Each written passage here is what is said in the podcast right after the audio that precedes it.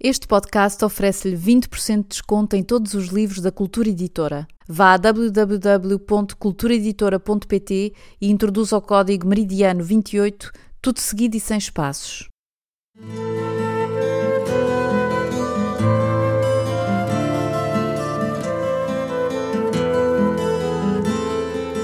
75 anos da libertação da Europa e do fim da Segunda Guerra Mundial, Joel Neto oferece aos leitores a leitura na íntegra de um dos seus romances mais amados, Meridiano 28.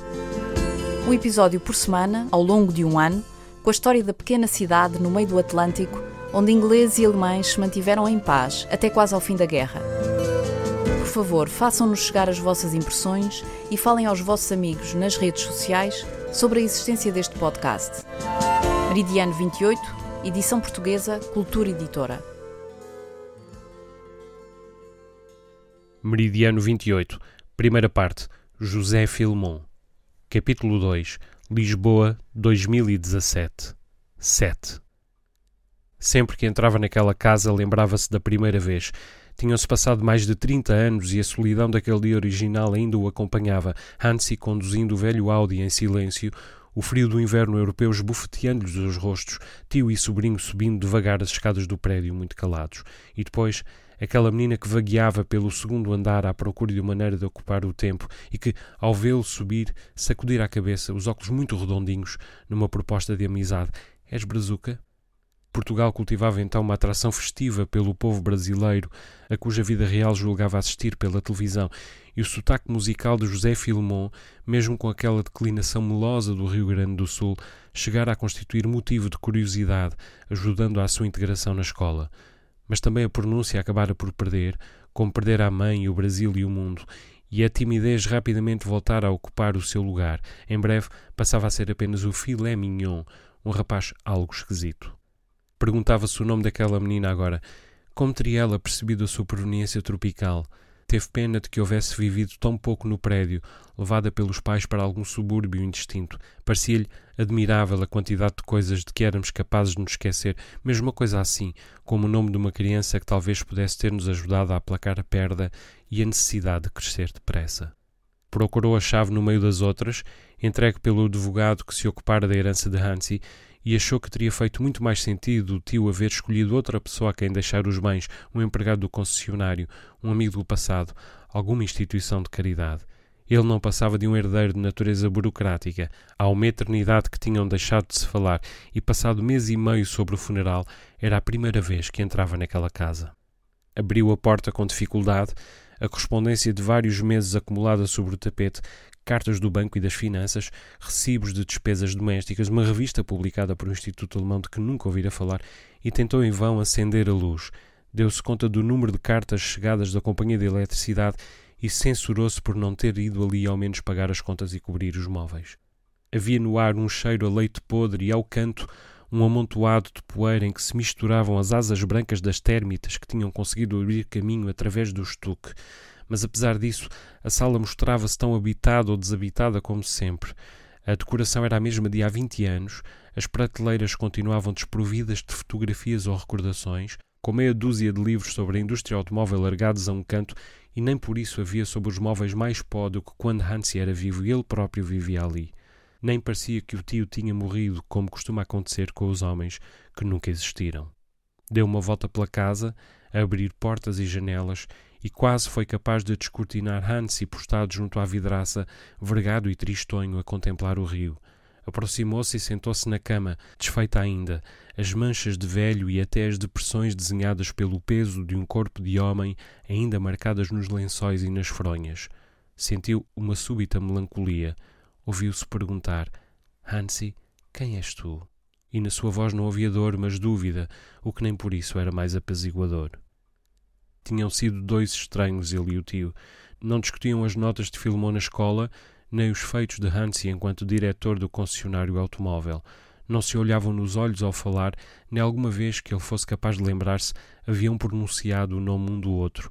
Coexistiam apenas, e agora não o surpreenderia se, à sua maneira, o tio houvesse pensado sempre dele o mesmo que ele pensava do tio, que era um mistério trancado no passado. Hansi tinha outras responsabilidades, evidentemente. Era mais velho, era o tutor e, além disso, conhecia a desgraça dele. Mas talvez os dois fossem mais parecidos um com o outro do que teriam gostado de ser. Filmon, por exemplo, intrigara-se durante anos sobre aonde iria Hansi sempre que desaparecia ao início da noite com o velho capote sobre os ombros. Quando começara ele próprio a vaguear pela cidade, passando a cruzar-se ao de longe com o tio, perceber que afinal faziam a mesma coisa.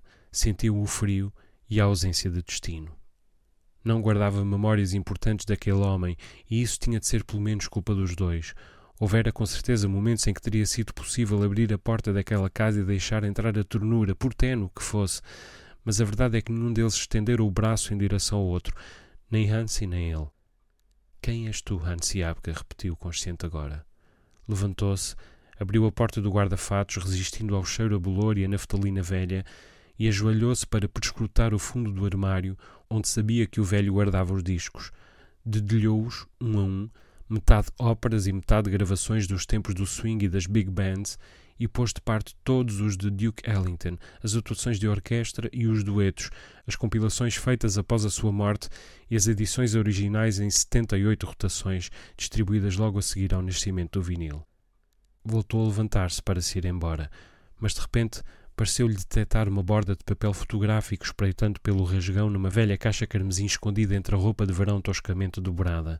Tocou-lhe e era mesmo papel fotográfico. Descobriu a caixa, sentou-se na cama e puxou a fotografia. Era a imagem de um vulcão. Ardia no mar, junto aos limites de uma ilha, lançando aos céus uma coluna de fogo e de fumo de diferentes tonalidades. Aproximou a foto e era como se as próprias rochas assistissem àquele espetáculo impotentes e assustadas. Depois abriu a tampa da caixa e havia mais fotografias ainda, línguas de fogo jorrando sobre a torre de um farol, tendas de campanha distribuídas ao longo da costa, dois homens sentados à beira de uma falésia, inspecionando o mar com binóculos e foguetes. Chocou-o a violência daquelas imagens e não teve dificuldade em identificá-las. Imaginou o povo de uma pequena ilha no meio do Atlântico, tentando salvar os pertences e as vidas, e não teve a certeza de também ele ser feito dessa matéria, desse misto de magma e de desespero, de partida e de estoicismo. Percorreu todas as fotografias do vulcão e depois, surpreendentemente, começou a encontrar imagens de si mesmo, criança ainda, adolescente, até homem quase feito. Sentava-se num banco de jardim a ler um livro de banda desenhada infantil, brandia um joystick arcaico de encontro a um televisor, saía solitariamente da escola com a mochila às costas, os polegares enfiados nas calças. Misturados estavam boletins com desempenhos escolares da sua adolescência. No fundo, havia uma série de pequenas relíquias, brinquedos antigos, duas coleções de cromos completas, a medalha do ano em que obtivera o terceiro lugar no torneio de xadrez da escola e até uma pedra que apanhara no chão durante uma visita de estudo aos vestígios romanos de Évora. Espalhou tudo aquilo sobre a cama, atônito. Tentou visualizar Hansi recolhendo aqueles objetos, tirando aquelas fotografias sem o seu conhecimento. Levantou-se um salto, foi até à janela. Hansi, Hansi, Hansi. Quem és tu, Hansi?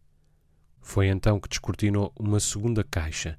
Na nesga do tampo à mostra entre as roupas revolvidas estava colado um cartão no qual podia ler-se parte de um código postal estrangeiro.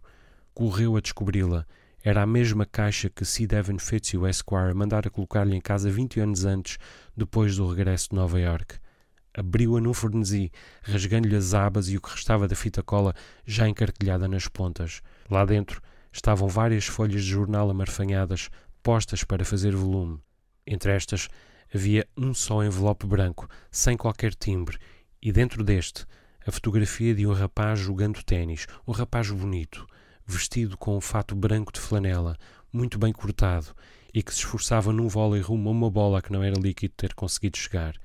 Tinha na mão uma raqueta de madeira, acanhada e bastante antiga, e ao fundo, numa cadeira solitária posta à sombra da vedação, sentava-se uma mulher de traços orientais, muito bela, podia ser a noiva dele ou talvez sua mãe. E por hoje é tudo. Joel Neto volta para a semana com mais um episódio de Meridiano 28, um romance que vai de Lisboa a Nova York, de Friburgo a Praga, de Bristol a Porto Alegre e às Ilhas dos Açores, onde todos são descobertos e ninguém pode ser apanhado. Fique atento.